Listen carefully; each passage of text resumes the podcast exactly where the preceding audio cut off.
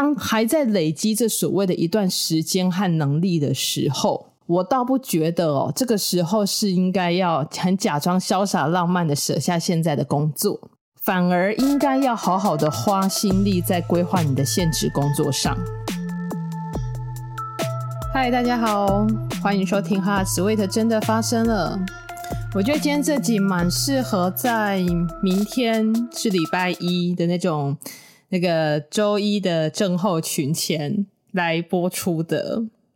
因为今天这一集我要来讲，就是我前几天在医院的公告上面看到了一则公文，然后我觉得这个很适合来聊一下。最近要聊的是，如果现在的工作就是没有办法成为一个兼职的艺术家的话，那其实我觉得更该花心力在规划你的现职工作上。这个公文是在讲，就是呃，公务员如果用公余的时间从事街头艺人的活动，那有什么应该要注意的？然后会不会违反所谓的公务员服务法？对，然后我觉得看到这个公文，我们可以来思考一下更多职涯发展的可能性。那他就是在讲说，公务人员用公余的时间，如果从事街头艺人的活动，那有没有违反所谓的公务员服务法？那我想他会有这样子的一个公文，一定是因为最近有很多的公务员应该是遇到了类似的事情。他是有提到说，在公务员服务法的第十三条第一项里面，有提到所谓的公务员不应不能经营商业行为。那其实所谓的法条哦，它就是要保障多数人的利益嘛，所以它一定会是相当的繁复，需要非常多的解释。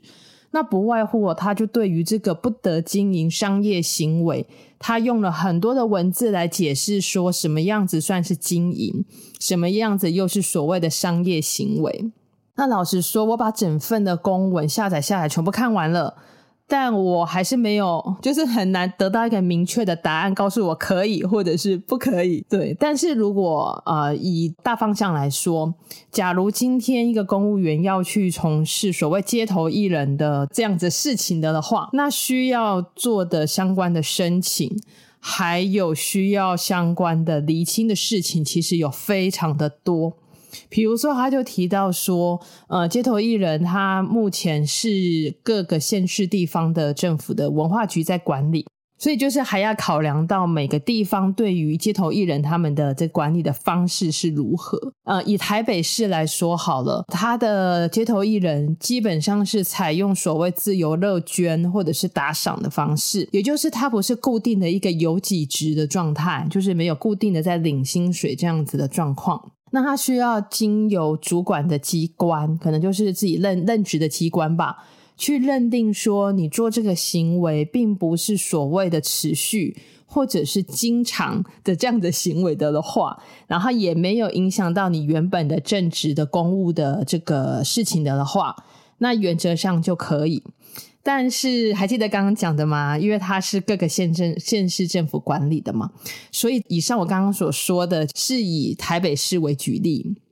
但是比如说我今天住在台中好了，我如果要在台中当街头艺人的的话，那我一样哦，我就是可能还要去了解相关的程序、相关的法令。还有必须主管机关要认定说，哦，我目前这个呃公余时间做的街头艺人的这样子的活动，并不会影响到我正职的工作。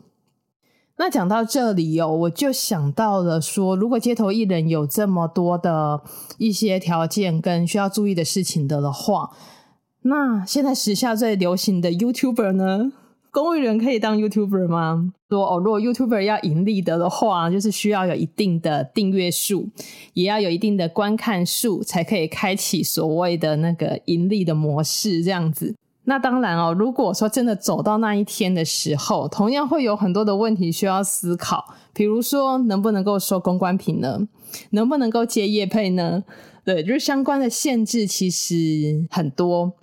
嗯，那当然，之前也有人跟我提过说，假如你真的走到那一天的的话，那你也不用靠现在的正职工作赚钱啊，那这些问题就不是问题了。这有没有可能呢？当然有可能嘛。呃，可是以现实面来说的的话，就是如果我要走到这一天，这一天通常不会无中生有，对啊，最起码我知道我活到现在，我自己的整个状态跟状况哈，我知道这种事情不会在我身上无中生有，而且对于大多数的平凡人来说，这样子的状态都必须要累积一段的时间，还有能力，然后甚至还有一些或许是运气，就比如说你可能做出了一个爆红的影片，当然那个也可能只是昙花一现，对，其实呃比较需要的可能是一段时间跟能力的累积。当然，如果说你的现职工作是，嗯呃，对你来说就是你已经是不愁吃穿，或者是你有一笔巨款，或者是你很懂投资啊，或者是本来就是家财万贯的的话，那当然就另当别论啊。如果工作只是你的正职工作，只是来来娱乐或者是交朋友、调剂生活的的话，对啊，那可能就就不太适合听我接下来要讲的这个怎么样子在正职的，就是规划你的现职工作上面这件事情。但比起我们，他要走到他想要去的那个地方，说真的，我觉得比我们大部分的平凡人都还要难，还要不容易了。好，那我们讲回来，为什么我们更应该要在这个时候好好的花心力在规划你的现职工作上？我觉得可以从两大层面来看。第一个层面是因为你的现职工作会是最具有主场优势的地方，怎么说呢？不知道大家有没有听到，就是我家楼下的那个换纱窗的那个广播的声音。白天录音就是有这个坏处，就是太多声音了。这段我当然还是会剪掉啦，但是我要等那个广播的车子过去。就我们今天的那个背景音可能会非常的奇妙。OK，刚刚讲到了说啊，有两个层面嘛，第一个层面叫做主场优势。我们的现职工作呢，很可能其实就是我们最大的主场优势。怎么说呢？这一份可能薪水也不错，然后也足够我们吃穿的这样子的一个工作，我们对它有就是一定的熟悉度。相对的呢，就是我会知道说，我在这份工作中有什么地方是很容易让我发挥的，像是我对这一份工作，我的应用性的程度就比较高。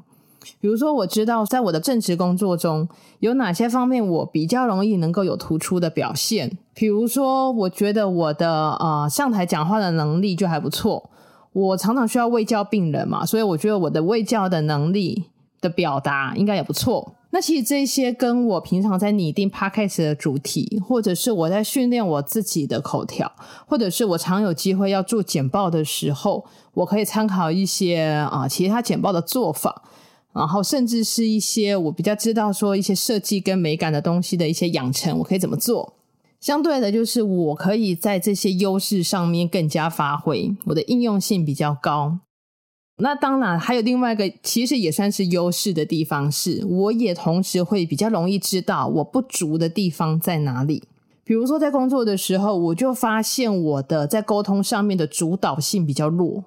然后我的思考力，我觉得也是比较相对弱的。那我知道我比较弱的地方是哪些，我就可以从当中去学习、去看书、去截取知识。那其实，在我做这样子面向的事情的同时，也帮助了不只是工作的其他的各个层面，就是它不会只是受益在我的工作而已。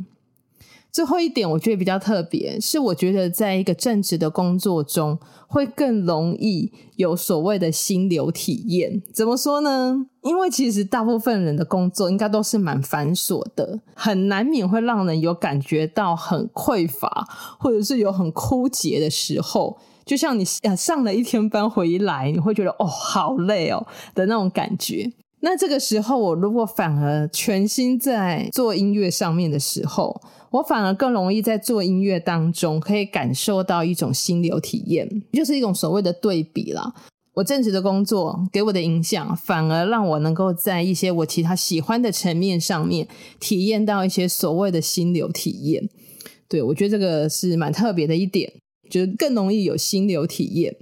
所以刚刚讲的哦，就是呃，正职的工作我们容易有主场优势，因为我们对它的应用性高。我们容易了解自己不足的地方在哪里，那甚至它可能可以为我们带来另外一些层面的心流体验。那第二个呢，呃，是我觉得在正职工作中，其实更容易让自己成为舞台的焦点。嗯，举个例子好了，如果今天我没有给你一个方向，我跟你讲说，哦，你在一个礼拜之内要认识五十个台湾的 YouTuber，那你可能反而会很难选择嘛，很难说我要从什么样子的 YouTuber 的节目开始看起，对，反而会很难挑。在一个没有方向要去选择的时候，你反而会有种无从挑选的感觉。而且，如果这个市场非常大的话，比如说 YouTube，反而会很难记住每个人。在我的那个脸书专业上面，前几天吧，我有写到一篇文章说，呃，我在在捷运站转乘的时候，然后我看到墙上有满满的直播主的那个照片跟他们的介绍。可是你现在叫我想，我一个也记不住，我只能想起来说，哦，他们每个都长得很可爱、很迷人。甚至有的时候，不知道大家有没有这种经验？我我是有，就是我有一次上捷运的时候，看到了一个 YouTuber。对，然后其实他订阅数也蛮多的，这样，可是我发现好像没有人认得他，对，因为就觉得没有人在窸窸窣窣的在讨论这样子，对，然后不久之后，我又在同一个车厢看到另外一位，我也看过他节目的 YouTuber，这样，对，顿时间我就想说，哎，其实我自己加减也算是一个 YouTuber，那会不会整个车厢的人其实都是 YouTuber 呢？就是如果范围很大的时候，你很难被记住，就是你根本记不住每个人，也不知道要从何挑选起。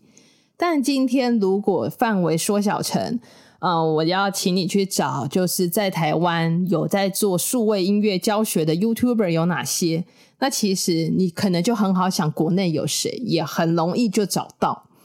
对，那甚至可能，比如说我的朋友，他们对于数位音乐这个领域并不熟悉，但是他们知道他们的朋友就是我嘛，哈，知道有我，我有在学啊数位音乐，那他们可能就会问我说：“诶，那你都找谁啊？你都看谁的频道啊？”对，就可以也透过我知道这样，这就是范围缩小。那反过来啊、就是如果我今天问你说，哎，你知道有谁是比如说医护背景，同时在创作音乐？那你可能听过我的 podcast 嘛，或者是你是我的朋友，那你就知道说，哦，那我认识的这个这个人就是这样。对，或者是你如果今天问问说，哎，那你们这家医院里面有谁曾经上过 TED 吗？哦，那个 TED 那个 TED。对，那我也很好想，因为我们医院的某一位医师，他就是上过 TED，然后是一个也是一个 TED 的讲者，对，那就很容易被想到。就是当我们还在我们的现职工作的时候，基本上我们的特异性就会比较高，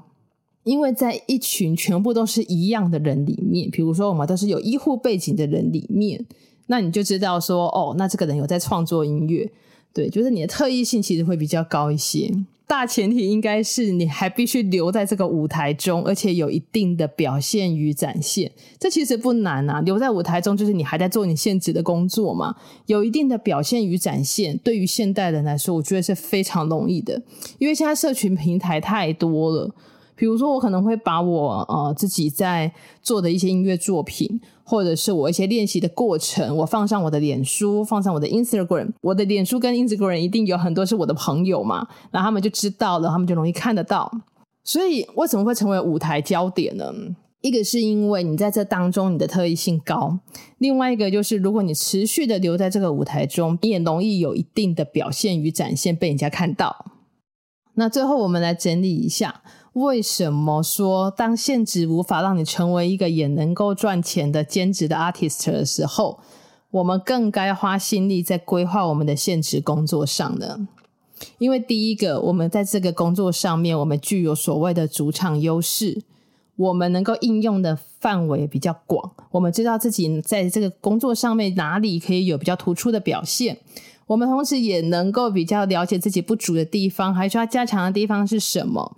那工作难免有心烦的时候嘛，那也比较容易能够在做其他事情的时候达到一些所谓的心流体验。第二个呢，是我们容易在现职的工作中成为舞台焦点，因为通常无法做兼职的这种职业，呃，大家的那种同等性都很高，所以呢，如果你有一些其他的专长的时候，或者是其他的表现的时候，特异性就比较高。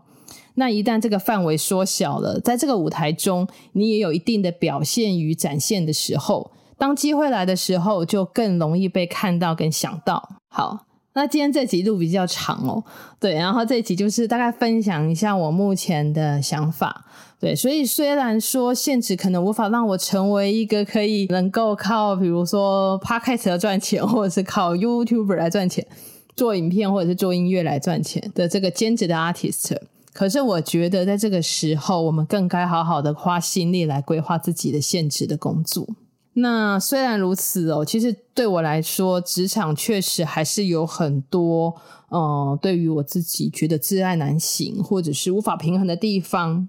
但我觉得有一个想法很重要，就是永远都不要觉得自己在职涯上是毫无选择的，反而应该要善用你现在所拥有的一切。那你的兴趣也不会说真的只是成为单纯的调剂身心而已，它未来的可能性其实还是很高的。那今天就是分享一下我的想法，我认为这些都是可以跟现在现职的工作相辅相成的。然后进而建构出自己喜欢的人生的样貌。不过更重要的事情是在这些之前，你要更清楚自己喜欢的样子是什么样的样子，因为你知道自己要去哪里，你才有办法去。好，那今天这集我们就录到这里喽。那大家如果有什么想要留言或者想要分享的，也可以到我的 Apple Podcast 上面去做留言跟分享。谢谢大家收听，我们下一集《Hard Sweet》真的发生了，空中再见，拜拜。